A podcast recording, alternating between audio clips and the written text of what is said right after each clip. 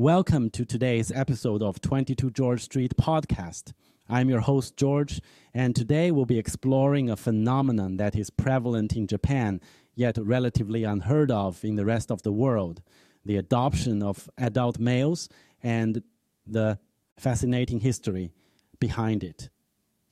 We delve into how this unique tradition has helped Japanese family businesses thrive for centuries and continues to do so today with implications that could be informative for family business succession in other countries as well. For most people, the term adoption often conjures images of children. But in Japan, the situation is quite different. With one of the highest adoption rates global wide, the majority of adoption cases in Japan, actual Y, involve adult males. In fact, as of 2017, 98% of adoption cases in Japan were of adult males. The process of adopting adults in Japan is remarkably straightforward, but not always entirely motivated by ethical reasons.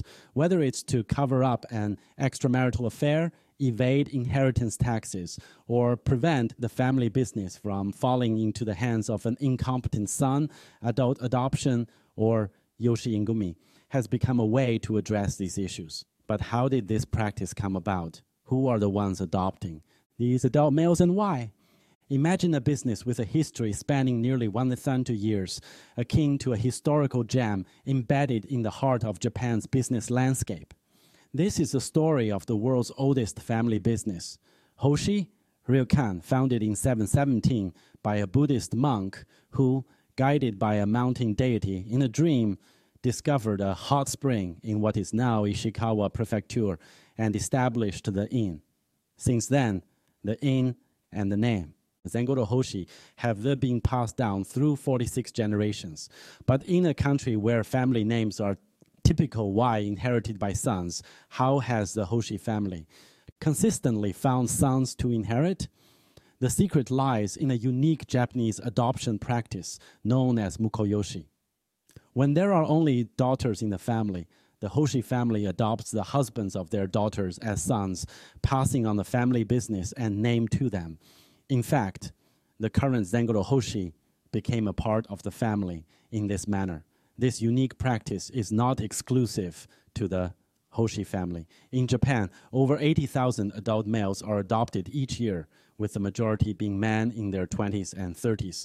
This practice is particularly common among merchant families in Western Japan who choose the most capable successor, even if it means seeking suitable candidates from outside to marry their daughters. It's a pragmatic decision aimed at ensuring the survival of the family business. Even today, most companies in Japan are considered family businesses, including well known brands like Toyota, Suzuki, Canon, and Kikkoman. Suzuki, for example, is a prominent family business that adopts sons for succession. The current chairman and CEO, Osamu Suzuki, is the fourth consecutive generation of adopted sons.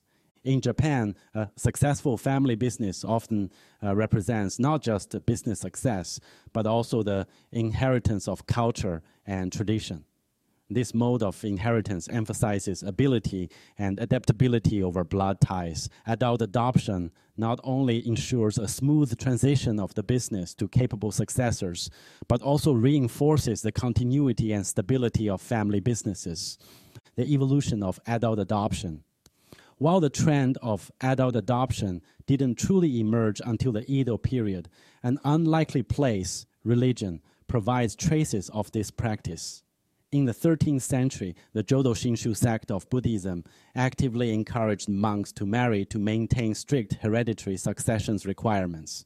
However, not every marriage produced a son, so adult adoption became a means of ensuring stable succession of religious and patriarchal power within the sect temples would engage in alliances with samurai and other aristocratic families adopting suitable males. These adoptions benefited both the Jodo Shinshu sect and these aristocratic families. The sect could continue to cultivate noble lineage monks for preaching prestige, while these families could take pride in their connections to the sect and leverage them when necessary. The familial and economic benefits of adult adoption persisted into the Edo period. Adult adoption as a business strategy, modernization, technology, and warfare inevitably impacted Japanese households.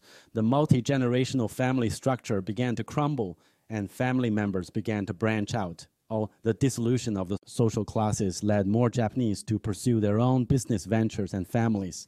Capitalism became the dominant economic form in Japan, making it convenient and appealing to keep businesses within the family, leading to adult adoption as a business strategy. Suppose a highly successful company CEO wants to retire, but his only son is uninterested in taking over the company and has pursued his own endeavors. Meanwhile, an executive within the company shows uh, talent and expertise in running the business. The CEO can adopt this executive and designate him as the successor to the company. The CEO can retire with peace of mind. His son can continue with his pursuits, and the new son will continue the family's legacy. You might wonder why go through the trouble of adopting the next CEO? That's a good question. But remember, in Japan, many hold their family name and ancestors in high regard. Japan has a unique family registration system, called Koseki. Koseki records all births, deaths, marriages, and adoptions that occur within a family. When adult males are adopted, they not only relinquish their own surnames, but are also removed from the koseki of their previous families. Essential why an adult male may be adopted, but on paper, he is the bloodline heir. When adult males are adopted, they are expected to leave their own families and their families and ancestors. Rejoining a koseki is quite difficult. So even though the government has made initiating these uh, adoptions very easy, adult adoptions are not undertaken lightly. Adult adoption remains a commonplace in Japan to this day. Given its long history and economic impact, this practice is unlikely to cease anytime soon. With declining birth rates and a demanding work culture, both companies and families rely on non traditional methods to sustain their family names, even if it means relinquishing their original birth names and ancestors. Why is it that in developed economies, global Y, family business succession control, is often seen as a sign of uh, poor business performance, yet uh, Japanese family businesses manage to break this curse and demonstrate remarkable performance? historical. Research has shown that in developed economies, businesses controlled by families often perform less well than those controlled by non family entities. However, studies of nearly all Japanese companies listed between 1949 and 1970 and their tracking until 2000 revealed an unexpected fact. Family inheritance control is far more common in Japan than general we believed. And these businesses run by heirs perform exceptional Y well. These results are robust, with analysis of inheritance events showing that heir control leads to good business performance. To explain this exception, we explore two unique practices within Japanese business families adopting promising adults as primary heirs or arranging marriages to bring talent into business families. In fact, many families employ both practices simultaneously. These practices gave rise to a proverbial saying in business families that celebrates the birth of daughters and prepares red rice for the imminent son in law.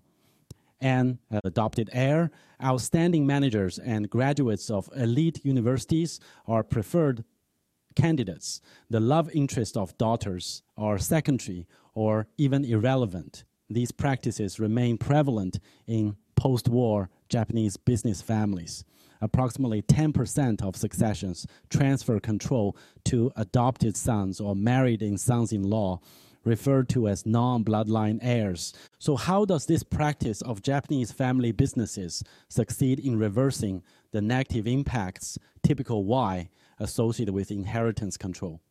By delving into these two unique practices, we uncover the secrets of success for Japanese family businesses, exploring how they effectively incorporate external talent into the family, ensuring not only the continuity of the business, but also enhancing its competitiveness and innovation capabilities.